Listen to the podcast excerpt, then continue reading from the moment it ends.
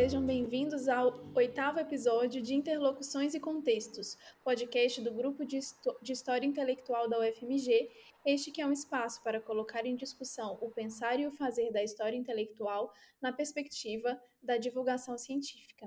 Eu sou a Tassiana Garrido, participante do grupo, e vou guiar os diálogos nesse episódio junto com as minhas colegas Estela Gontijo e Daiane Dalamora, que conta com a participação do professor Danilo Clímaco. Professor Danilo de Assis Clímaco é doutor em estudos latino-americanos pela Universidade Nacional Autônoma do México, com tese sobre as organizações de mulheres indígenas nos países centro-andinos e na Guatemala.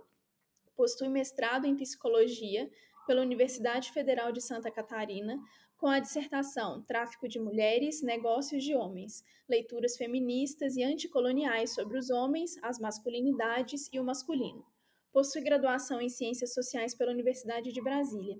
Ensinou em cursos de graduação e pós-graduação no Peru e no México, tendo publicado artigos e livros em diferentes países da América Latina, Espanha e Portugal, destacando-se a publicação da antologia de Aníbal Quijano, Cuestiones y Horizontes, de la, de la dependencia histórico-estructural a la colonialidad, de, de colonialidad del poder, que recebeu o Prêmio Literário Casa das Américas de 2017. Desenvolve estudos e projetos comunitários nos âmbitos do feminismo e da decolonialidade e colonialidade do poder. Atualmente é professor da Universidade Nacional Maior de São Marcos, no Peru. Professor, boa tarde. É, obrigada por aceitar o nosso convite e participar do nosso podcast. Não, boa tarde a vocês e, e, e muito obrigado por, pelo convite, de conversar com vocês. A gente que agradece. Eu vou começar então. É, eu queria que você contasse um pouco para a gente, para o nosso público que acompanha o podcast, como foi essa trajetória acadêmica e como chegou nos seus temas de pesquisa, de escrita e de ensino. Bom, eu, é, quer dizer, para mim, né, no ano 2000 que eu assisto uma, uma, uma palestra da Tânia Navarro Svein, né, na, na, na SBPC de Brasília de 2000, né, eu, quer dizer, automaticamente eu entendi que eu deveria trabalhar, né, com com o feminismo, né, e com a luta das mulheres, né, porque eu entendi que nós homens estávamos presos, né, num jogo de poder que a gente só poderia sair, né, através dessas portas que que o feminismo tinha aberto, né. Então, aí, quer dizer, tem essa, esse, esse meu compromisso com as questões de gênero, né? É, e, previamente a isso, né, quer dizer, tive o contato com né, o grupo de capoeira Angola Barra Vento e o grupo de capoeira Angola Calunga, né, dos mestres é, Goiano e, e, respectivamente, do mestre Guaraná, lá em Goiânia, né, e a gente sabe, né, quer dizer, que os conhecimentos negros, né, e afro-brasileiros, né, se desenvolveram principalmente no campo das, é, digamos assim, no, em espaços também artísticos, né, assim. E a capoeira Angola é uma fonte enorme, né, de, digamos, de é um espaço de grande reflexão é, sobre as questões raciais no país, né. Então toda aquela ideia, digamos, né, de que houve, né, uma uma capoeira é, regional, né, que foi é, trazida, né, pelo, pelo, né, digamos pelo pelo Vargas em última instância, mas por digamos por algumas elites do país, né, e que foi considerada como um esporte nacional, né, na medida em que ela, né, se transformou justamente em esporte, né, e que, e que se apartou seus elementos africanos é, mais ostensivos, né, a religiosidade africana, uma estética é, é, africana, né, elementos musicais, elementos de danças, e que é, e que ofendia, digamos, né, é, a, a, ideia, digamos, racista branca, né, que se buscava para aquele país, né, é, né de, de, falsa mestiçagem, né. Então, é, então a partir daí, né, digamos, são as duas bases que eu tenho para poder pensar, né, a questão da raça e a questão do gênero, né. E, e, bom, isso aí foi como, como eu comecei, né? Mas digamos assim, aí com o tempo, né? Digamos, eu vim né, desenvolver minha, a minha carreira profissional, eu desenvolvo acá no Peru, né? A minha, né, a minha carreira, é, digamos, universitária de, de investigação, de mestrado doutorado, eu fiz fora, né? Porque aqui, aqui o mestrado doutorado são, são, a gente tem que pagar e caro para poder fazer mestrado doutorado, então eu fiz mestrado é, em Florianópolis, do, doutorado no México, né? É, aqui eu trabalhei no programa Homens que Renunciam à Sua Violência, né, que a gente trabalhava na, na periferia e no centro de Lima, né, com homens é, que é, homens que que de maneira voluntária, né, se compreendiam como pessoas violentas, principalmente nas suas relações com, com os seus com as suas mulheres, né, com as suas companheiras, e nós é, tínhamos um processo que é um processo é, duro, né, digamos assim. É, interpelativo, né, de, de que eles reconheçam, né, que essa violência que eles exercem contra as mulheres não pode ser atribuída a elas nem a nenhum terceiro, mas que eles têm que se responsabilizar por essa violência e detê-la, né, deter o uso da violência e vamos trabalhando uma série de ferramentas para que ele possa reconfigurar, né, a sua existência é, é, e que possa é, se transformar, digamos, é, num ser humano não controlando uma raiva, né, não fazendo nenhum tipo de controle de ira, mas é, abandonando as ideias né, é, que intimamente ele tinha abraçado né, do que era ser homem, né, e, né, digamos, se abrindo né, a, a, outras formas de ser e de se relacionar com mulheres é, sem, sem o uso da violência, né. É, e a partir daí, digamos, né, eu continuei trabalhando principalmente é, masculinidades, né, que foi, foi o objetivo da, da, minha dissertação de mestrado, né, que depois podemos falar um pouco mais dela se vocês quiserem. E finalmente, digamos, quando estive um pouco cansado dessas questões, né, cansado do, dos estudos de masculinidades, principalmente, que eram um pouco fechados, um pouco, é, um pouco limitados os estudos de masculinidades, eu fui fazer né, o, o, meu doutorado com as mulheres indígenas, né, é, já, já tendo tido né, um trabalho aqui no Peru com as lutas é, contra a mineração por parte dos povos indígenas e dos povos camponeses, né, é, trabalhos, digamos, de, de, assessoria às lutas do, de, desses povos, né, de apoio às lutas desses povos. Então, decidi fazer um trabalho sobre né, a emergência das mulheres indígenas como sujeito político né, na, na, América Latina, que é algo que, digamos, aparece na década de 90, né, que é quando as mulheres dizem, né, somos mulheres, somos indígenas, né, e como tal temos nossas especificidades, né, e dentro dos nossos povos, né, nós estamos lutando também, é, estamos lutando pelos nossos povos, mas também por uma condição de dignidade para as mulheres, né, então é, eu decidi fazer um trabalho comparativo, né, em quatro países da América Latina sobre como estava surgindo é, é, a mulher indígena como sujeito político, né?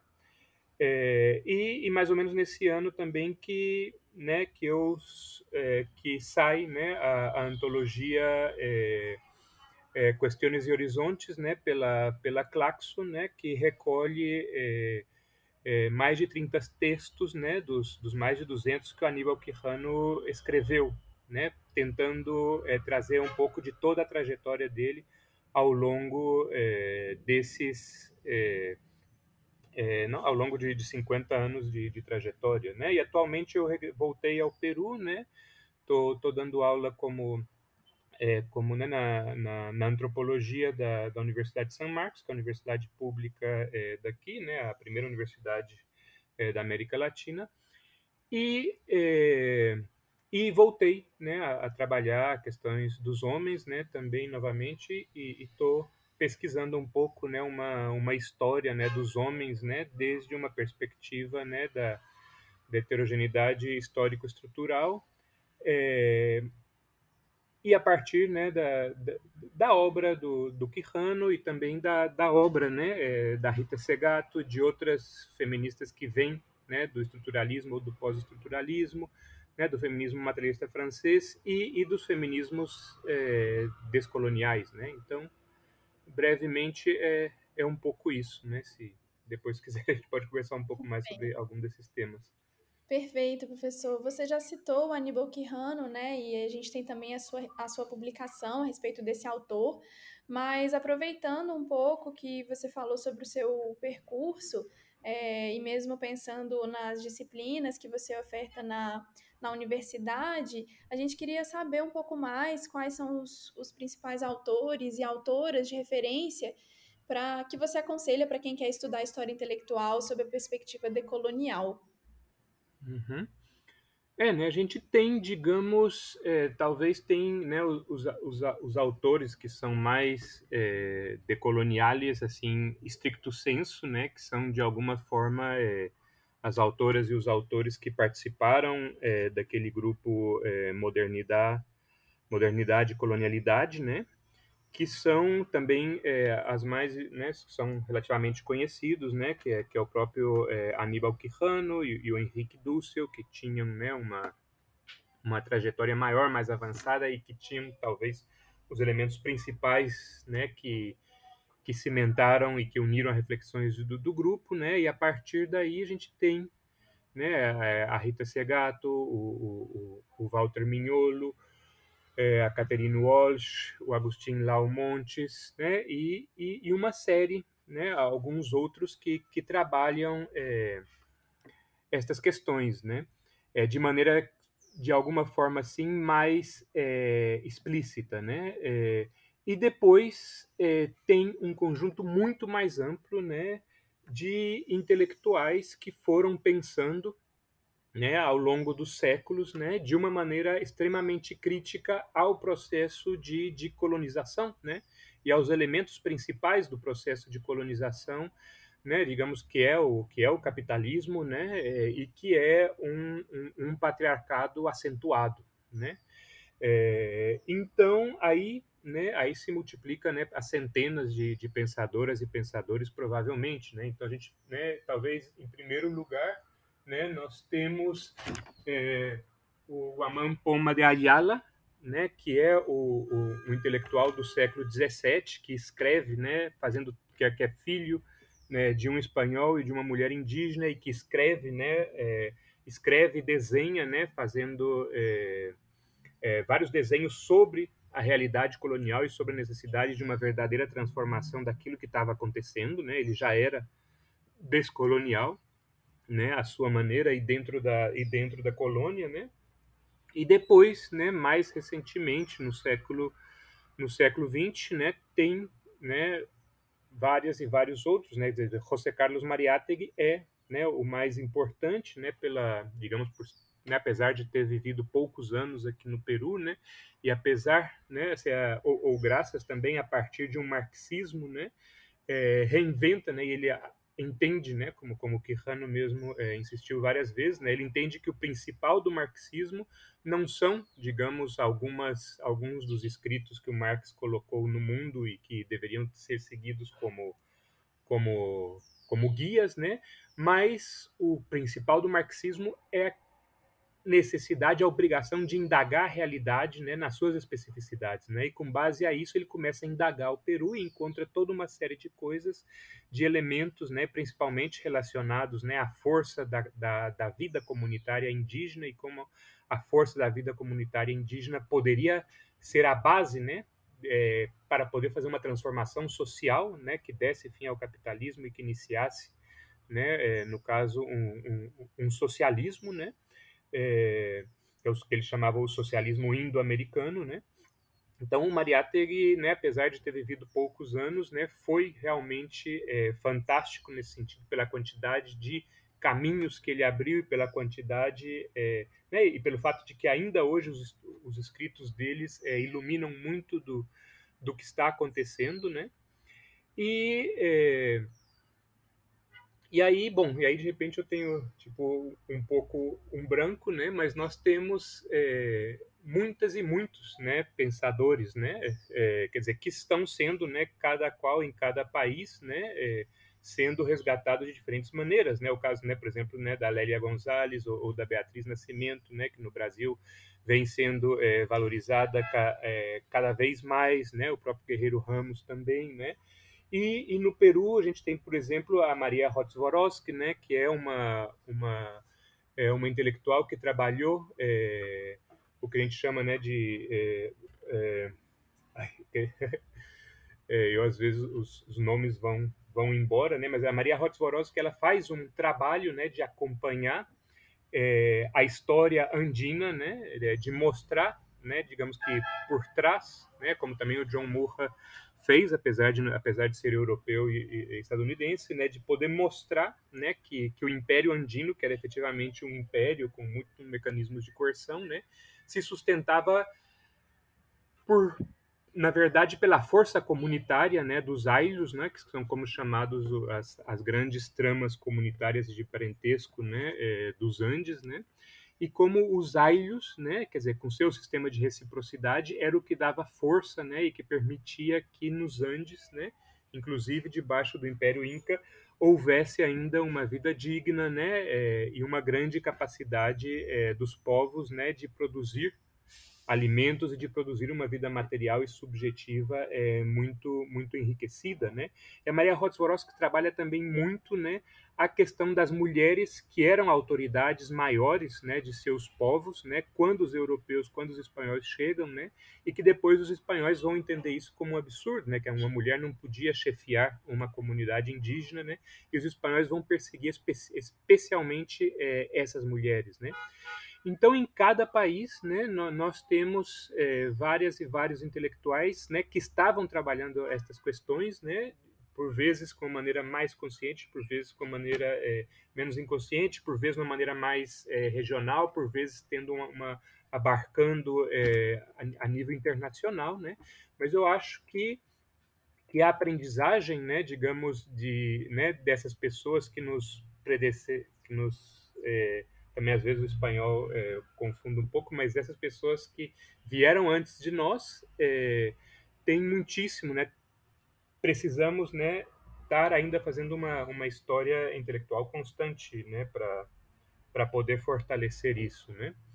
E ao mesmo tempo também, né, eu acho que é importante pensar que existem algumas pensadores ou pensadores que não são propriamente descoloniais ou que podem ser também muito críticos a, a ao pensamento é, decolonial, né, que é o caso da, da Silvia Rivera Cusicanque, né, que é o caso mais, mais famoso, né, mas também poderia ser é, é, talvez é, Bolívar Echeverría, né, que é o filósofo equatoriano mexicano que também é, é, é, um, é um, pensador fantástico, né, um, um, marxista também muito livre, né, e que são pessoas que estão né, é, trabalhando também muitos desses aspectos que a gente chama é, descolonial, né, e que tem a ver né, com pensar o mundo, um mundo diferente a partir da especificidade da América Latina e a partir da potencialidade das formas sociais que existem aqui na América Latina, né, as formas indígenas, as formas afros e também as formas, né, que as formas de vida, né, que vão para além, né, de, de isso, né, disso que, né, que, que a gente chama de de modernidade ou de modernização capitalista, né? E que também as pessoas é, que são provenientes de Europa, que são ditas brancas, né? Ou, ou, ou mestiças, né? É, e que também trazem, né? Que também tem um elemento revolucionário, né? Também de raízes propriamente é, europeias e que também estão trabalhando é, para subverter essa lógica é, moderna é, capitalista colonial, né? Acho que seria isso. Perfeito, Danilo. É muito bom conhecer um pouco mais é, e desses autores também, e a gente gosta de saber os referenciais teóricos né, do, dos nossos entrevistados aqui no podcast. Eu vou passar a palavra então para Estela Gontijo, que vai continuar conduzindo a entrevista. Estela.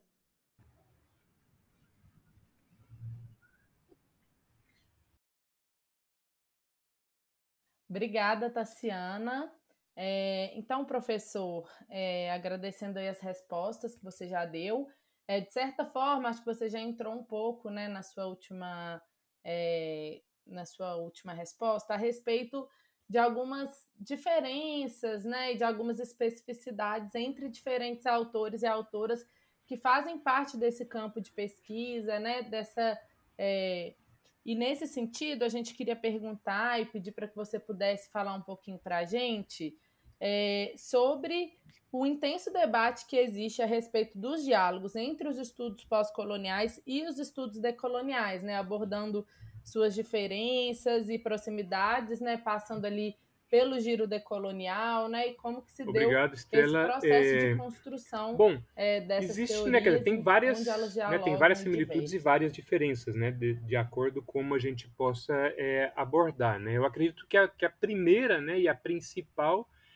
é que os estudos é, pós-coloniais, né, não levaram em conta a primeira colonização, né, que é a colonização é, espanhola e portuguesa, né? Digamos, é, é, como o, o, Henrique Dussel, ele, ele tem uma, uma, frase meio palhaça, mas eu acho ótima, né? Digamos assim, os europeus do norte, né, disseram que, que a Espanha, bom, e Portugal, no nosso caso, eram franquista, né, desde, mil, desde 1500. Então não tinha nada que aprender é, com a Espanha nem com Portugal, né?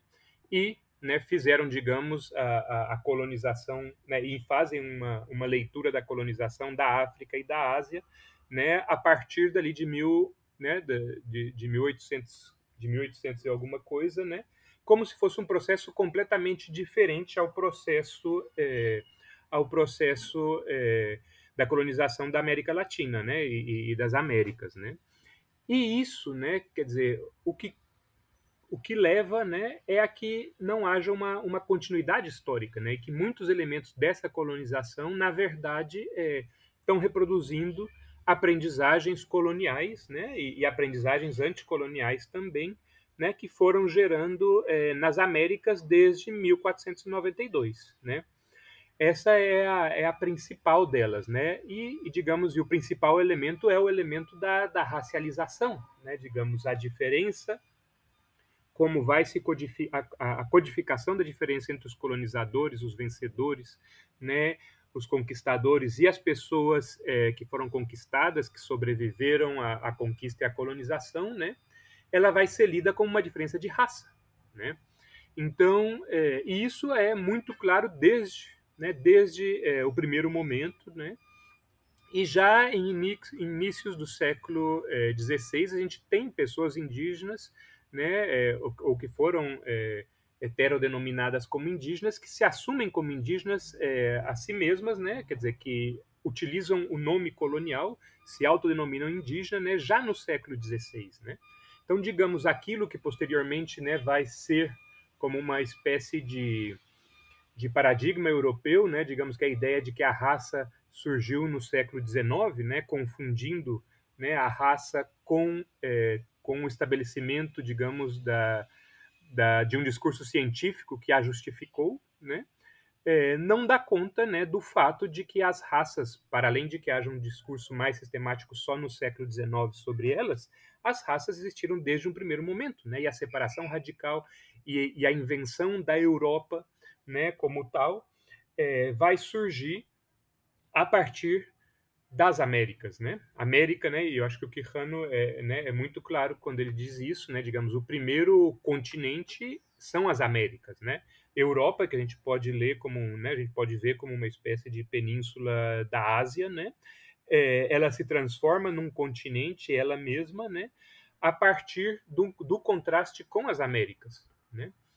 E aí você, é, e aí digamos, é, é, os estudos pós-coloniais perdem essa dimensão histórica mais ampla né, do que é, é, o racismo, né, do que é a colonialidade, do que é também é, o capitalismo e do que são muitos outros elementos históricos né, que, é, que surgiram nesse processo. Né? Então, eles ficam cegos para poder entender algum, alguns do, dos processos que estão surgindo também é, é, na África e também, principalmente, né, na, na Ásia, né, que eu entendo que que os estudos pós-coloniais são principalmente é, asiáticos, apesar de também ter uma, uma participação importante dos povos caribenhos e dos povos é, africanos, né?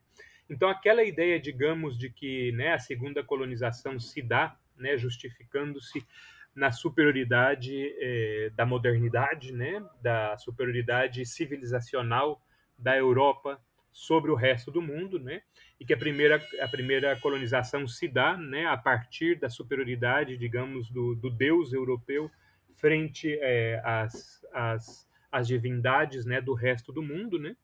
aparentemente é muito diferente, mas na prática é muito igual também, né? Se tratava sempre de assumir uma superioridade incontestável por parte da Europa e poder é, imprimir essa superioridade sobre os outros povos, né? Então, os países da, do norte da Europa vão dizer que né, o cristianismo era também uma espécie de, de parcialmente, né? Vão dizer que o cristianismo era, era também uma espécie de de, de engano, né, e que a modernidade, a racionalidade, o que está é, é, num nível superior, né, e que é isso que a Europa deve é, passar ao resto do mundo, mas na prática há uma, uma não há um, um, uma, uma diferença né, é, substancial entre um processo colonizador e o outro, né?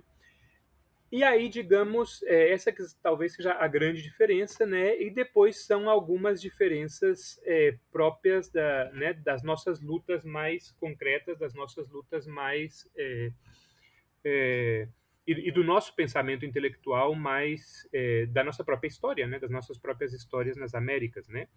Então, a teoria da dependência, né, tem né, principalmente Aníbal Quijano, mas também várias e vários outros é, é, intelectuais né, do grupo Modernidade, é, Modernidade e Colonialidade. Né. A teoria da dependência é, é, tinha já né, trabalhado desde a década de, de 40, né, e, e, em certo sentido também o Mariata que também já tinha trabalhado essas questões, né, que é a ideia de que a gente vive em um só mundo, né, em um mundo único, né? Ou em todo caso, vários mundos que foram unificados, né? Por um mundo, né? Que digamos que em um primeiro momento apareceu como o mundo do capital, né? o mundo capitalista, né? Mas que ao longo, né, da década de de 50 e de 60, né, e o Aníbal Quijano foi um dos principais é, nesta questão, né, que era pensar não só uma questão econômica ou uma questão é, política que de alguma forma era subsidiária da, da, questão econômica, mas que tínhamos que pensar as questões é, que em algum momento foram chamadas de culturais, mas que também implicava né, a questão racial, que implicava a questão é, demográfica, que implicava a questão, né, as diferentes questões geográficas, as diferentes formas de relação com os territórios por parte dos povos e por parte dos, dos colonizadores, né? E que tudo isso deveria ser é, é, refletido, né? Em, né, dentro, digamos, a, a questão da, da, América Latina, como todos esses âmbitos da existência, né, não só o econômico, não só o político, deveriam é, fazer parte da reflexão, né, entendendo sempre que estamos em um mundo, é, em um mundo homogeneizado né, por, um, por um padrão de poder, né, que é um padrão de poder né, que é capitalista, sim, né, mas que é também é, modernizador, que é também colonial racial, né, que é também é, patriarcal e, né, digamos aí, um, um, um longo etc. Né? Então, essa possibilidade, digamos, que, que se havia cultivado na América Latina muito a partir dos debates sobre a dependência, mas também em outros âmbitos, né, está sempre muito presente, né, que essa necessidade de pensar, né, que os povos que estão em luta, que os povos que estão é, tratando, né, de, de, subverter radicalmente esta ordem na, na qual a gente vive,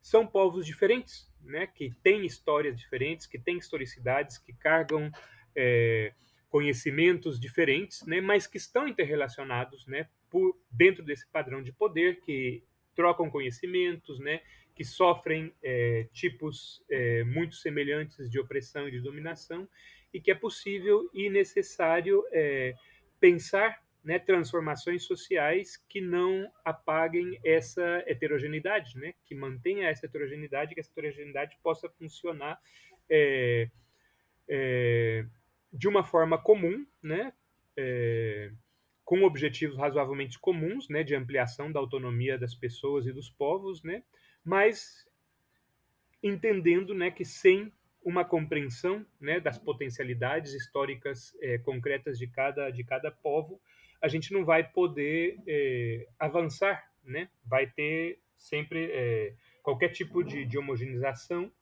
né, vai vai significar também debilitar as diferentes potencialidades que tem os povos, que tem as pessoas, né?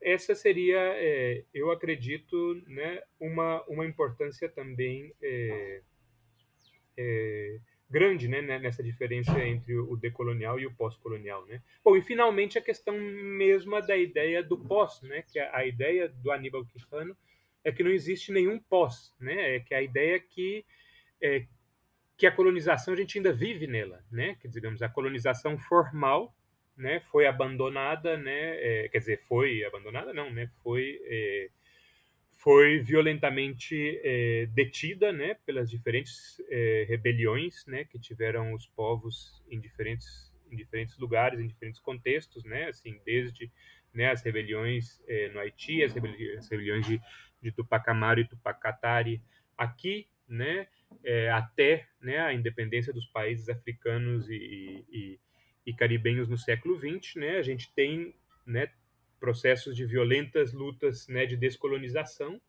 né, mas a lógica colonial se mantém, né, digamos, a lógica de que é, é possível né, que aquelas pessoas que foram vencidas e que continuam sendo marcadas como pessoas não brancas, né, essas pessoas é, e os seus territórios continuam sendo possível de poder é, violentá-los né, de forma a gerar né, é, riquezas né, é, dentro, digamos, do, do mercado capitalista e outras formas de, de riquezas não, não, não necessariamente econômicas. Né?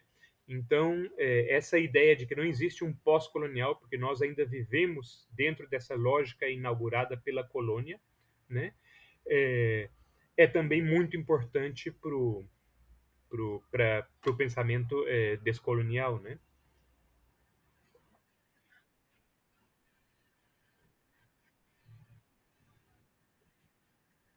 É, muito obrigada pela resposta, professor. A respeito dessa discussão, a gente inclusive escuta muito é, né, e vê é, artigos, textos que debatem o uso do termo né, decolonial ou descolonial, dialogando com essa ideia né, de, dos processos de, de descolonização que são chamados pela história como os processos de descolonização política né, dos territórios e como a gente deve ou não usar o termo decolonial para fazer uma diferenciação desses processos históricos, né?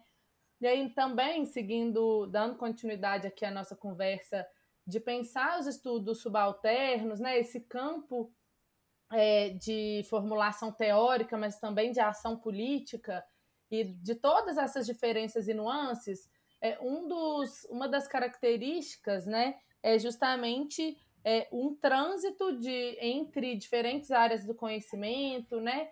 O fato de serem é, de ser teorias e debates que, que são é, que passam pelas ciências sociais, pela psicologia, né, pelos estudos latino-americanos, que é, tem cada vez mais sido abordado né, pela história e pela historiografia. Então, é, o, a partir dessa, desse escopo, quais contribuições a história intelectual e os estudos decoloniais têm trazido para a renovação das ciências sociais e qual lugar é, que os estudos assim, decoloniais a, a nível, ocupam num processo de né, diálogo e cooperação interdisciplinar. Eu acho, quer dizer, talvez não tenha uma reflexão, ou eu pelo menos não acompanho uma reflexão mais, mais sistemática sobre isso. Né? O que tem, eu acredito, é a prática né, digamos, do pensamento, a inserção desse pensamento em diferentes redes de debate e também em, em redes de lutas, né? Então, nesse sentido, é, é, assim, não existe uma, uma resposta, digamos assim, muito é, é sistemática ao respeito, né? Mas é, eu acho que a gente vive, né? Eu acho que não é só só o, o, o o pensamento descolonial, né? É, com a evidência, digamos, de que a separação das disciplinas foi algo é, bastante arbitrário, né? E que, é, e que gera uma série de, de, de, limites né? na hora de, de projetar ou de tentar né? elaborar conhecimentos né? sobre, sobre a realidade latino-americana, né? pensando sempre a realidade latino-americana como inserida né? nesse, nesse mundo globalizado é, pela colonização. Né? E é, eu acho que né, talvez o que seja o mais diferente né, entre os diferentes, né, as diferentes tentativas, digamos, de, eh, de fazer né, eh, interdisciplinaridade, eu acredito que está na questão da arte, na questão das lutas, né, digamos, ou, ou, das lutas e na questão do conhecimento cotidiano das vidas das pessoas, né, que isso eu acho que muitos processos científicos falham nisso, né, por exemplo, o Immanuel Wallerstein, né, que era né, amigo do, do Quijano, eh, e que é também, é, né, quer dizer, ele partiu muito também da, da, teoria da dependência, né, mas o próprio Wallerstein, né, que tem, né, também é um grande mestre do pensamento social contemporâneo, né, ele teve aquela é, a, a fez uma grande comissão com a participação de científicos sociais de diferentes lugares do mundo, né, para poder pensar como deveriam ser as ciências, né, é, a ciência social especificamente, mas as ciências em geral é, no século XXI, né? É, e ali, né, ele não fala nem de arte, nem fala tampouco do conhecimento cotidiano e do conhecimento dos povos em lutas, né? Isso para mim é, é muito, para mim é até chocante, né? Porque digamos a arte, né, tem a capacidade, né, de poder é, encontrar saídas que nós, nas ciências, é, demoramos bastante mais para chegar. Né? Digamos, é, a arte permite que a pessoa possa expressar uma intuição do mundo, né? E quando e nós, né, cientistas, é, tentamos, digamos, que as nossas intuições do mundo passem primeiro por algum tipo de lógica, algum tipo de, de, de teoria prévia, etc, etc, né? E a arte, né, é, é, cai fora disso, né? Não é aquela ideia, né, do artista como aquele sujeito brilhante que de repente, né, tem uma ideia maravilhosa. Não é isso, né? Também não é isso. Obviamente, o, o, os artistas e as artistas, né, quer dizer, têm uma enorme reflexão sobre o mundo, né? E são ademais é, grandes leitoras e leitores de ciências sociais também, né?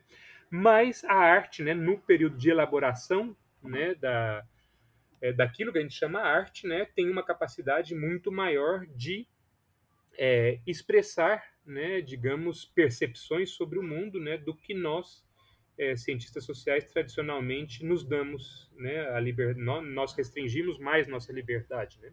Então acredito que, né, e, e, e o Quijano é, avançou é, em algumas, né, é, avançou bastante, né, nesse sentido, né. É, em algumas obras dele, né? Mas também, né, é interessante também pensar o Quijano, porque a maioria e é, a maioria, né, das obras dele, né, é, quer dizer, a maioria das leituras dele eram romances, né, eram romances, era poesia, né? E ele escreveu relativamente pouco, né, sobre romance e sobre poesia, né?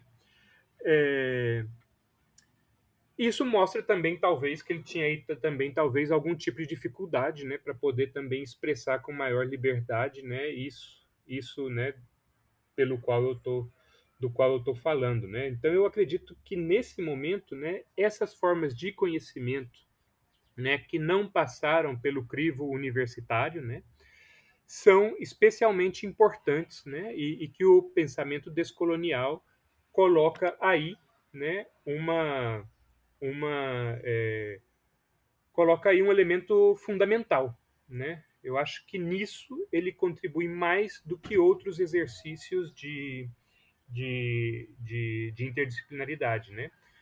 Pensando também, lembrando também, né, que não é só é, a, a, descolonialidade que está fazendo isso, né? Que existem várias outras, é, vários outros várias outras tendências, vários outros é, pensamentos que também estão tratando, né, de, de fazer isso, né? Por exemplo, não sei, na, na, antropologia, o Tim Ingold, né, que traz aí, né, quer dizer, a questão da arte, a questão, né, do, da relação entre né, os humanos e os animais, né, o feminismo sempre também, né, de maneira é, forte, né, tratando a questão, né, da, do conhecimento próprio das mulheres, né, digamos, o pensamento sobre o comum que acontece é, na Europa, né, diferentes pensamentos é, afro-latino-americanos, indígenas, também estão é, nessa, nessa labor né, de é, descanonizar, né, horizontalizar o, o, o pensamento é, disciplinário universitário. Né?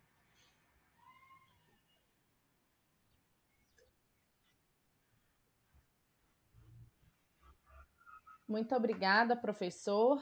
É, agora, para dar continuidade aqui ao nosso bate-papo do nosso podcast, eu vou convidar a minha Bom, colega é, Daiane é, Delamoura para dar continuidade que nós, é, às queremos questões. fazer é uma pergunta assim, um pouco interdisciplinar, né? Tentando é, intercalar aí a história, a antropologia e a psicanálise. É, durante a sua graduação, é, você foi orientando da Rita, da Rita Segato, né? Uhum. E é, eu queria é, que você falasse um pouquinho sobre isso. Como que a sua trajetória é, intelectual se cruzou com a trajetória intelectual dela, tanto na escrita quanto no processo de investigação, no que diz respeito às investigações que vocês fizeram sobre as violências contra as mulheres. E aí, é, violências essas é, feitas principalmente por um masculino que é um masculino que foi intensificado pelos processos de colonização, né? Foi construído e intensificado por esses processos. E como você falou a respeito é, da sua dissertação, você fez esse processo de investigação dessa mercantilização, desse tráfico dos corpos das mulheres. E quando se trata disso, a gente vê que, em termos psicanalíticos, aí não existe uma relação sexual entre masculino e feminino, né? Existe só uma objetificação do, dos corpos dessas mulheres. E aí, é, eu queria que você falasse como que trabalhar essas temáticas, que são temáticas sensíveis, né? É, e, e, são temáticas que retiram um pouco da máscara social, né? Do que, que a gente entende que acontece na sociedade. E aí eu queria que você falasse um pouquinho sobre como que falar sobre essas temáticas difíceis é, acaba que dificultando, de certa forma, a ascensão da produção intelectual dos estudos latino-americanos, das autoras como a Lélia Gonzalez, a própria Rita Segato, a Maria Lugones e o seu próprio. Uhum. Tá, obrigado. É. São como várias coisas, mas a gente vai, vai se ajeitando. Obrigado, eh, Daiane.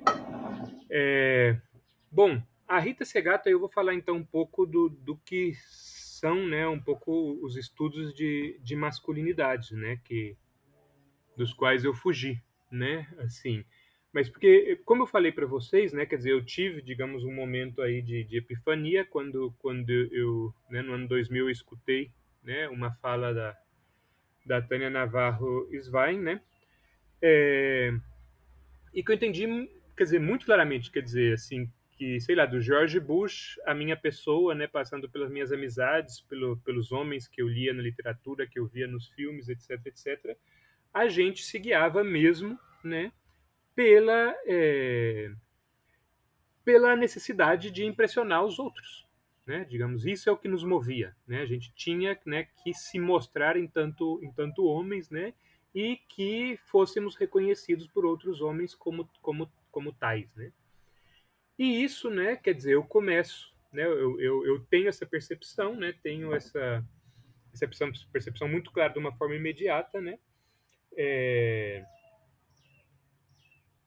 porém eu não encontro isso na literatura, né, digamos, o que a gente tinha, né, e eu acho que, que a década é, é, de 90, quer dizer, pelo menos para mim foi, foi um pouco nefasta, acho que para antropologia em geral, a década de 80 e 90 foi, foi um pouco nefasta, foi uma época de pouca produção, ou seja, de uma produção pouco, pouco interessante, ou em todo caso, sim, já tinha uma, uma produção interessante, né, o próprio, né, Viveiros de Castro, Tim Ingold, né, estavam é, fazendo algumas coisas interessantes, mas ainda a gente não conhecia isso, né, mesmo eu estando, né, supostamente numa grande universidade como era como é a UNB, né, que eu não acho tanto, assim, pelo menos não na antropologia, né, é, e, é, e nos estudos de gênero, né, tinha essa ideia um pouco né, de pensar é, a diversidade, né, de pensar, né, em geral, que do lado das mulheres poderia ser bastante interessante, quer dizer, era importante, era necessário que as mulheres estivessem pensando também as suas diversidades internas e como isso significava uma debilidade para o movimento é, feminista também, né, o racismo principalmente, mas uma série de, é, de diferenças internas do feminismo que deveriam ser repensadas, né, mas os estudos de masculinidades é, partiram daí também, né? Então ficaram pensando muito nas diferenças entre os homens, né? É, em que que os homens, né, digamos assim, acentuando essas diferenças entre os homens, falando, né, digamos, de como a identidade é, masculina era uma identidade é, partida, limitada, né, que né, nos obrigaram a abandonar é, nossos nossos laços afetivos, etc, etc, né?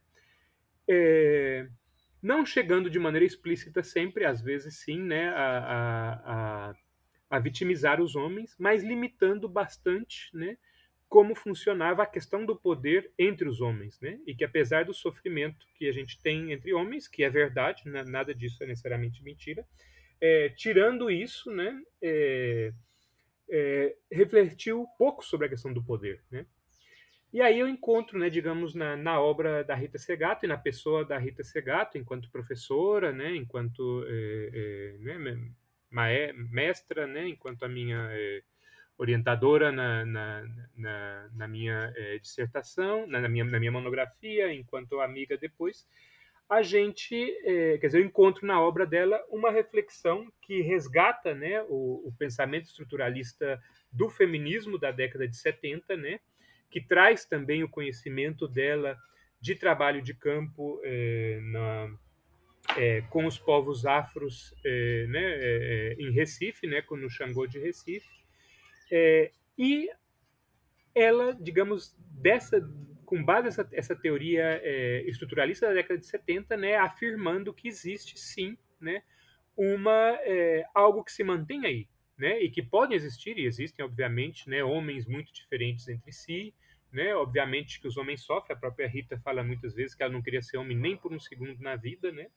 é, é, etc, etc, né, mas essa diversidade, né, essa grande diversidade masculina, tinha sempre que ver, né, ou seja, ela não podia, os homens não podem simplesmente se desprender deste regime, né, de procurar algum tipo de reconhecimento em outros homens, né, e de que, portanto, ter de uma forma ou outra, né, mesmo sendo, sei lá, digamos assim, é, mais hippie ou mais é, ou mais amoroso, os homens, em geral, mantêm também uma constituição de si, né, que expurga o feminino, né, e que é, tem o feminino e as mulheres, né, uma menor importância, né, que em diferentes momentos da vida é, vai significar que exerçam violência em diferente grau, simbólica é, principalmente, mas também violência é, física e sexual sobre as mulheres, né, e que isso tem que ser pensado de todas as formas, né? E que a partir, então a gente no lugar da gente pensar das diferenças, né? A gente parte pensando as diferenças em relação a essa é, a essa unidade entre os homens, né? E que não se deveria pensar uma coisa sem a, sem a outra, né? Então, o pensamento da Rita Segato vai né, é, ser fundamental é, para o meu pensamento desde sempre, porque o que eu fui encontrando né, no meu trabalho com homens, principalmente no campo acadêmico, foi é, foi é, mais bem, digamos, é, um elogio da diversidade dos homens e uma crítica forte e por vezes agressiva aos meus trabalhos quando eu falava que eu estava querendo procurar que era que os homens tinham em comum, né? Uma, uma é, realmente eu fui, eu fui, agredido em diferentes momentos por homens e por mulheres por estar procurando é, é, esta questão, né? Digamos quando apresentava é, trabalhos em, em congressos é, no Brasil e, e fora do Brasil, né? É, e isso é, e a obra da Rita Segato, né? O, o que eu acho, né, que tem, né, a grande importância que, que a obra da Rita da Rita Segato tem, né, é que ela vai sempre manter, né, é, essa postura, digamos assim, e que a, a, realidade, a realidade que ela percebe, né, e ela é chamada em diferentes lugares do mundo, né, é, por homens e por mulheres para pensar questões diferentes, né? É, e ela sempre tem alguma capacidade de poder dizer algo novo, algo que surpreende as outras pessoas, mas é justamente porque ela tem também essa preocupação, né, por aquilo, digamos, por uma pelas lógicas estruturais que nos estão guiando, né, ao conjunto das pessoas, né, para além das nossas diversidades, né? E isso também eu acredito une e foi o que permitiu que ela é, que ela e o Aníbal Quijano tivessem uma, uma amizade intelectual muito forte, né?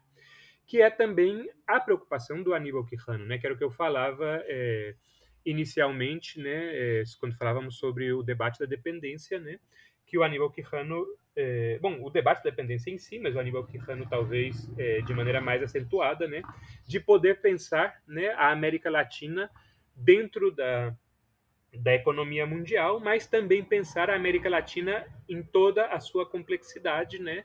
É, geográfica, demográfica, é, racial, econômica, etc, etc, e poder pensar tudo isso, né, sem se abster, né, de pensar uma lógica estrutural que é a responsável, né, pela qual, pelo fato a gente possa falar de um mundo, né, entendendo o mundo como uma espécie de totalidade social, né, que não é uma totalidade social é, que a gente tem que, digamos, uma totalidade social, que significa que sempre funciona de uma mesma forma, mas é uma totalidade composta por uma série de partes é, diferentes, né, que atuam diferentes, que, pro, que, produz, que produzem ficções entre elas, é, fricções entre elas, né, é, mas que é, mas que estão integradas, né? apesar das diferenças, apesar dos conflitos, estão integrados, né? e estando integrados, a gente pode falar de uma totalidade social. Né? Então, eu acho que aí, digamos, o pensamento da Rita Segato e o pensamento do Aníbal Quijano me seduziram justamente por isso, porque me dava espaço ou me permitia que eu pudesse pensar as questões concretas, né? É, é, as, as, questões concretas que eu queria pensar dentro de uma totalidade social mais ampla, né?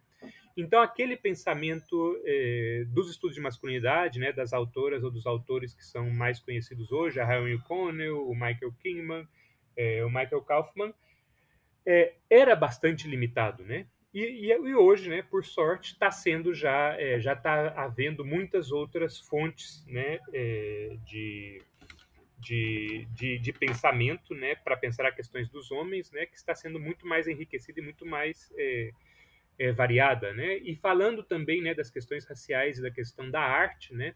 Eu acho que é importante a gente lembrar que quando surgiu esse estudo de masculinidades, né, tinha já, né, é, a a Michelle Wallace já tinha publicado é, o, o, Black Macho né, nos Estados Unidos na década de 70. A Angela Davis tinha dois textos muito importantes sobre as questões dos homens né, é, é, no, nos Estados Unidos, né, da relação entre os homens brancos e os homens negros nos Estados Unidos. Né. Na literatura, né, a Eve Sedgwick, e na análise de, de, da crítica do cinema, né, a Susan Jefferson é, e outras autoras já tinha um pensamento sobre a masculinidade muito superior a esse pensamento é, que ficou popularizado é, nos estudos de masculinidades, né? Então, é, e a Rita, mas, mas que eu não conhecia, que eu fui conhecer depois e fui conhecer através da obra da Rita Segato, né? Então, a Rita Segato, ela me permitiu que eu pudesse continuar pensando, né, a questão da masculinidade é, dessa forma, né, é, sem, né, digamos, sem me sentir totalmente só, né, que era que era o que acontecia quando eu estava é, em outros espaços. Né? Daiane, é, você pode me lembrar um pouco mais é, da, da, da pergunta para que eu possa prosseguir? Ou se tiver alguma coisa que. Na verdade, era isso mesmo. assim. É, você acabou citando né, uma diversidade de autores, né? Eu só especifiquei a, a, essa questão da dificuldade da ascensão de fazer uma crítica à colonialidade de, das autoras como a Lélia Gonzalez e também da, da Maria Lugones. Mas você falou de uma diversidade de outros autores e, e falou das suas próprias experiências. Era isso mesmo que eu queria saber. Ah, obrigado, Daí. Professor, e aí, para a gente poder concluir aqui a nossa sessão de perguntas, a gente ainda é, tem uma curiosidade que é sobre a publicação do seu livro sobre né, a obra do Aníbal Quirrano. E aí eu queria que você comentasse um pouquinho sobre como que foi o processo de reunião e organização desse dossiê e também como que esse, esse livro, esse trabalho, essa reunião pode contribuir né, para a gente poder compreender os estudos latino-americanos, os estudos decoloniais e, a, e contribuir também na própria história intelectual. E outra coisa, eu queria que você é, contasse um pouquinho sobre os seus projetos atuais a respeito né, dessa temática. Bom, é, a, a, Claxo, né, que é a, né, o Conselho Latino-Americano de Ciências Sociais, né, tinha um projeto é, é, antigo, né? Tinha uma coleção que agora eu não lembro como é que chama, é, em que se estavam é, publicando alguns dos escritos, algumas compilações, né, de escritos é, é, que, que, que desse conta da trajetória de algumas alguns dos grandes intelectuais da, da, América Latina, né? Por exemplo, o Rui Mauro Marini, né? É, foi, foi, foi publicado, né? Por essa coleção, né? E aí é, tinha um pedido para o Aníbal Quijano, né, que, que fizesse isso, né, é, propor algumas pessoas que organizassem, que não puderam, né. E aí, é, bom, a Rita Segato tinha é, é, me, me, contactado com, com o Aníbal em 2010, é, e, e, eu tinha ajudado a Rita Segato a, a dar, uma, a dar um, um, um semestre, né, é, uma matéria só sobre a obra do Aníbal Quijano, então eu tinha, é, tinha localizado muitos dos, dos, é, dos artigos do Aníbal Quijano que estavam virtualmente desaparecidos, né, porque o, o Quijano, quer dizer, ele publicou né, em muitas revistas que depois se perderam, né, ele, a biblioteca dele foi invadida né, pela, pela polícia ou pelo exército várias vezes, ele, ele teve que montar a biblioteca dele duas, três vezes, né, é, então tinha muitos artigos dele que estavam desperdigados por aí, perdidos. Eu, eu fui encontrando alguns, né? Algumas outras amizades minhas foram encontrando, né? Pensando, né? E, e mandando esses artigos para para Rita Segato. É, e aí é, o Kihano em algum momento, quer dizer, pediu para Rita Segato. A Rita falou que ela não não tinha essa lógica, assim, digamos, é, organizativa para poder fazer uma uma compilação assim. É, e aí ele falou comigo, né? Se eu, se eu queria é, se eu, se eu queria fazer essa, essa compilação, né? O, o Emir Sader, que, tinha, que era o, o, o, diretor do Claxo na época, é o que tinha falado diretamente com ele, né? Aí eu falei que, que podia tentar, né? Aí a gente, quer dizer, eu compilei, né, uma série, quer dizer, eu consegui encontrar cerca de 200 textos dele, né? É, Fiz uma seleção de uns 70, né? É, mostrei para ele, ele falou que estava legal, é, que estava mais ou menos, né? Que ele achou que era um, que era um caminho legal que eu estava seguindo. Aí fiz uma outra seleção de, de 36 textos, né? E, e aí é, ficamos de acordo de apresentar esses 36 textos para a Claxo, achando que na verdade a Claxo não ia não ia aceitar, né? Porque aí, mas a Claxo aceitou, né? Aceitou esses 36 textos e não precisei é, cortar mais, né? Eu acho que, que foi importante, né? Apesar de ter saído um, ter saído um livro é, pouco prático de ter em mãos, né? Hoje a gente podendo ler na internet, né? Porque a Claxo tem todos os, os artigos, né? Por separado e o livro inteiro é, na internet, que qualquer pessoa pode, né? Baixar esses, esses textos, né? É, é, era importante poder contar toda a trajetória dele, porque o Peru né, digamos, é um país, digamos, é, marginal, né, dentro, né, de, dessa zona marginal do mundo que é a América Latina, né. Então, é, por exemplo, eu, né, que fiz mestrado no México, né, tinha do, do, dois ou três mexicanos é, que eu conheci que faziam, por exemplo, tese de doutorado sobre o, o Henrique Dussel, né. Os, né, o Henrique Dussel sempre pôde publicar muitos livros porque, né, ele dá aula, né, para pessoas, né, que que depois vão poder fazer um mestrado, vão poder fazer um doutorado, ou que tiveram uma bolsa, né, o equivalente de uma bolsa de iniciação científica aí no Brasil, né, e que eram pessoas que então podiam ajudar ele nos projetos dele de publicação, etc e tal, né. Com o Quijano nunca aconteceu isso, né. Na verdade, o Quijano, quando ele teve a revista mais é, é, mais regular dele, que foi a revista é, Sociedade Política, que ele publicou entre 1972 e 1983, né? Que era uma revista é, que, que, procurava né, um, um, um, socialismo plural, né, um socialismo baseado né, na, na força das comunidades, né, e não um socialismo imposto por algum líder de, de, de partido. Né. Então, ele mesmo, com, com uma equipe, não sozinho, mas ele que ia imprimir, ia lá na, na como é que chama, na, na, na, na imprenta, né, fazer, poder fazer passar os, os é, imprimir os, os, diferentes números da, das revistas, né? Então aqui tudo é muito mais precário. Você não tem, você não tem um mestrado, né? Eu dizia para vocês no começo, né? A gente tem que pagar para poder fazer um mestrado aqui, né? A gente não tem, né, é, é, praticamente não tem bolsa, nenhum tipo de bolsa para estudante de graduação, né?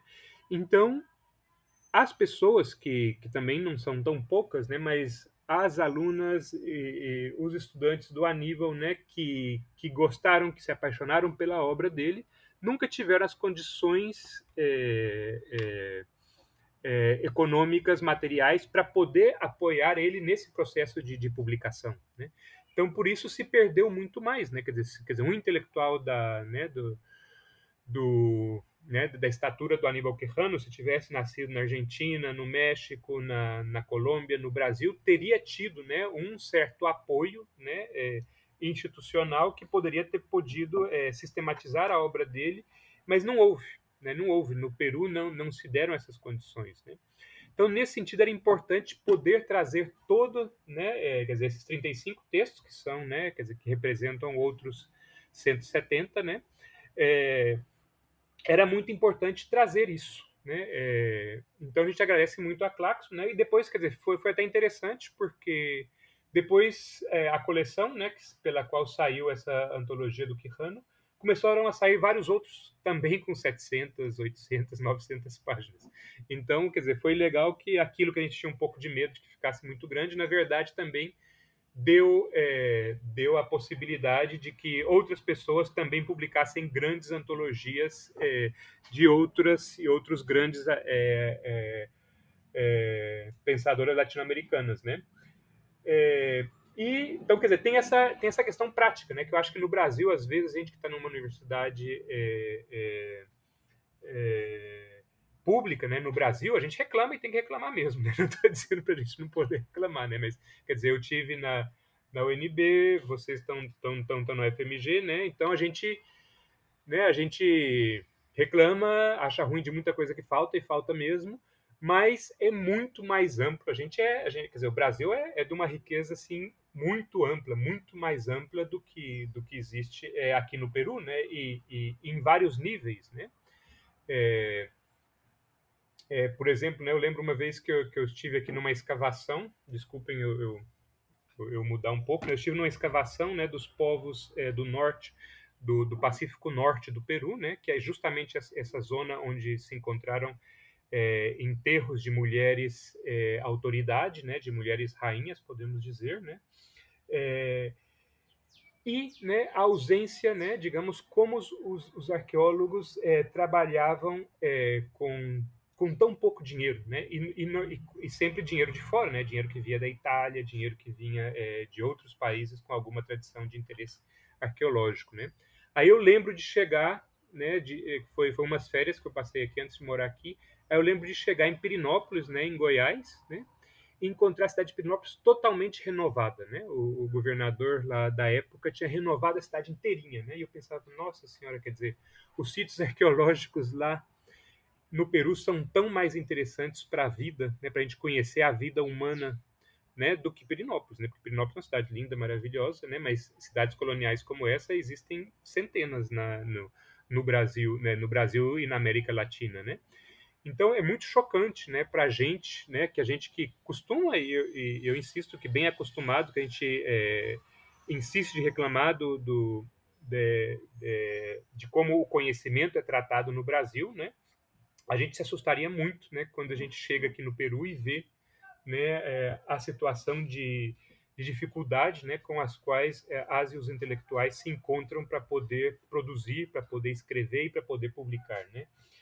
E a trajetória do Aníbal Quijano, então, ficou muito é, desaparecida, né? Porque ele é um cara, né, digamos assim, essa possibilidade né, de, de a gente poder pensar né, um mundo que nasceu a partir da colônia, né? um mundo que foi transformado não só, digamos, pelo capitalismo, mas que foi transformado por toda uma série de acontecimentos, né? que há uma imposição, sim, né, do, da, da, colônia, que é uma violência né, por parte da colônia é, sobre nós, é, digamos, né, sobre as Américas, sobre os povos é, indígenas e sobre os povos afros, né, é uma, uma violência persistente, né, mas que também né, os povos indígenas, os povos afros e as pessoas que também são, são de origem europeia, que são brancas, mas que também padecem de diferentes formas é, essa lógica colonial capitalista, as pessoas também têm uma força transformativa, né, que é sumamente é, criativa e que vai poder influenciar de, de diferentes formas é, é, o mundo contemporâneo, né? Inclusive naquilo que a própria Europa pôde melhorar de si mesma, né? Então, por exemplo, ele trabalha, né, a ideia, digamos, a ideia de que a democracia como tal, como a gente entende, né, não é uma democracia é, que veio dos gregos, como nos quiseram dizer, né? É, a gente poderia falar muito sobre o que seria a democracia para os gregos, né? Mas a, a importância histórica, digamos, da democracia vem, né, dos povos indígenas nas Américas, né? Agora, recentemente, né, o, o antropólogo David Graeber e, e, o, e, o, arqueólogo David Weinrow né, publicaram um livro né, que fala exatamente sobre isso, mas pelo caso da América do Norte, né, de como né, os povos indígenas na América do Norte influenciaram franceses e ingleses né, em entender né, como deveriam, é, e, né, como poderiam existir estados democráticos onde as pessoas poderiam tomar decisões, onde as pessoas poderiam ter ou ser é, poderiam ter ou, ou, ter uma ampla autonomia individual, né, e que como poderia coexistir, né, é, totalidades sociais preservando as autonomias individuais das pessoas. E como isso foi muito importante para o iluminismo é, francês, né? E o Aníbal Quijano vai trabalhando isso também a partir da América do Sul, né, de como os povos amazônicos o contato com os povos amazônicos e o contato com é, os sistemas andinos, né, de redistribuição de riqueza dos sistemas andinos, como isso vai é, permeando também as lógicas é, europeias, vai também permeando os imaginários dos povos trabalhadores europeus e vai lançar também as revoluções europeias, que vai dar lugar né, digamos, a essa democracia que a gente tem, que, é uma, né, que existe na Europa e que se transformou numa democracia, é, um modelo de democracia mundial, e que é, é, muito incompleto ainda, né, que, não, que não quebrou com o capitalismo, que não quebrou com a colonialidade, que não quebrou com, com, com, com o patriarcado, mas que é, garantiu certa autonomia né, para as pessoas e um horizonte de autonomia para as pessoas. Né? E o Quijano mostra isso, né, consegue fazer isso através de uma grande articulação de toda a, a história mundial, né? E, no entanto, né, quer dizer, o, o que eu acho mais forte é que os, o pensamento dele fica sendo conhecido principalmente por uma meia dúzia de textos publicados é, é, depois da década de 90. Né? Então você perde toda uma série, toda essa construção do pensamento dele, né, que tem a ver com diálogos, né, dos diferentes períodos históricos, desde a década de 1950 até, até o período atual, né, todas essas questões ficam perdidas né, é, e ficam inacessíveis né, é, tanto para as pessoas em outros lugares do mundo, mas também como é, para as pessoas dentro do próprio Peru. Né? Então, a antologia pôde, digamos, é, é, diminuir, digamos, essa dívida né, que, que a gente tinha com a própria obra do Quijano, né, para poder entender ela melhor e para poder também entender os diferentes contextos sociais, né, nos quais viveu Quijano e como esses contextos sociais e os debates nesses contextos sociais foram alimentando é, a obra dele, né.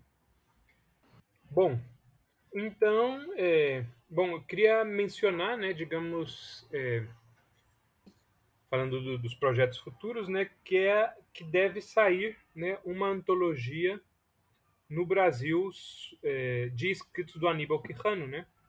organizada é, por mim e pelo Rafael Hotmer, que é um, um, companheiro holandês que mora aqui no Peru há, há, cerca, há, há cerca, de 20 anos. É, deve sair pelo Elefante. Eu espero que, que neste ano de 2023, né, está tá no processo de tradução e, e, e dos textos do, do Quijano, e tem essa característica que eu falei anteriormente, mas que tem um formato mais, mais amigável da gente da gente poder ler, né? Agora eu não lembro, mas acho que são cerca de, de 15 ou 20 textos, tem alguns pequenos textos, é, textos pequenos que o Aníbal Quijano escrevia é, quando ele estava, é, quando ele escrevia para os trabalhadores, né? Pensando nos trabalhadores nas fábricas também, é, que são alguns pequenos é, textos que estão, que estão inéditos ainda, né? Que saíram é, só somente recentemente é, em castelhano, né? E esperemos, né, que, que essa obra em português possa aproximar, né, o, o Aníbal Quijano da, das estudantes e dos estudantes brasileiros, né? E é, e além disso, é, quer dizer, eu pessoalmente, né, quer dizer, eu, eu que estou trabalhando atualmente é um pouco fazer a história, né, dos, dos, dos homens, né, é, em tantos seres, é, em tantos seres ge, gendrificados, né, não sei como como dizemos isso atualmente no português, né, mas os homens como seres com, com gênero, né? Não, não os homens como sinônimo de ser humano, mas os, os, os homens como, né? É, em última instância, é, dominadores, né? Opressores das mulheres na prática, ou em todo caso, né? Como hierarquicamente superiores às mulheres, né? É um pouco é, fazer essa história tanto, né? para fazer essa história, né, por um lado tem essa ideia de pensar um tempo imemorial do gênero, né, e poder pensar todas, né, os novos é, descobrimentos na arqueologia, na história, né, sobre é, que, que nos estão levando a repensar muitas das coisas que nós tínhamos pensado é, sobre gênero, né, é, por exemplo, é, esses vários, essas várias descobertas que houve no Peru, né, sobre mulheres líderes, né, no século II, é, depois de Cristo, né, e que perdurou até o período colonial, né, é, e muitos outros que estão dando em vários outros lugares, né, é, na Europa, na Ásia, na África, né, que, que nos mostram mulheres e homens em papéis sociais que nós inicialmente, é, como seres modernizados, é, colonizados, não fomos, é, não aprendemos a, a, a, esperar que as mulheres e os homens estivessem é, em outras posições que não as que as que a modernidade colocou elas, né? E por outro lado, ver o que aconteceu, né, com as famílias, é, com as diferentes famílias, né, latino-americanas principalmente, né, mas também europeias é, e estadunidenses, né, digamos assim, onde principalmente a gente pode entender, né, é, as diferentes formas de ser homem, né, através da questão da raça, né? Então, o modelo hoje que a gente tem de família, que é um modelo é,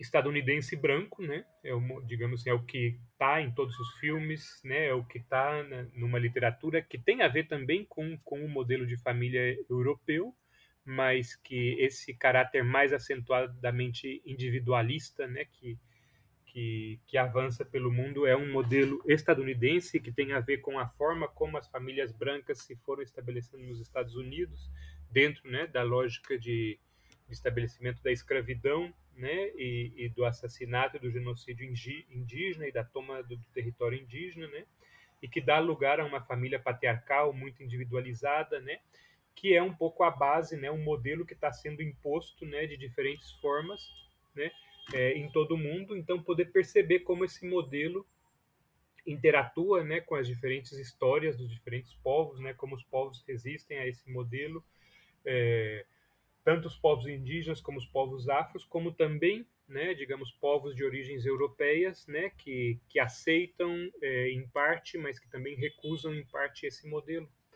E de como, digamos, essa é, masculinidade branca pressupõe né, principalmente para, para os homens brancos pobres, né, é uma forma de controle sobre eles e sobre é, as famílias, né, e sobre as suas famílias, né, e também uma forma de controle é, sobre os povos indígenas é, e os povos afros, né, e, e outras é, composições é, étnico-raciais que a gente tem nas Américas, né. Isso é um pouco que eu estou trabalhando é, atualmente.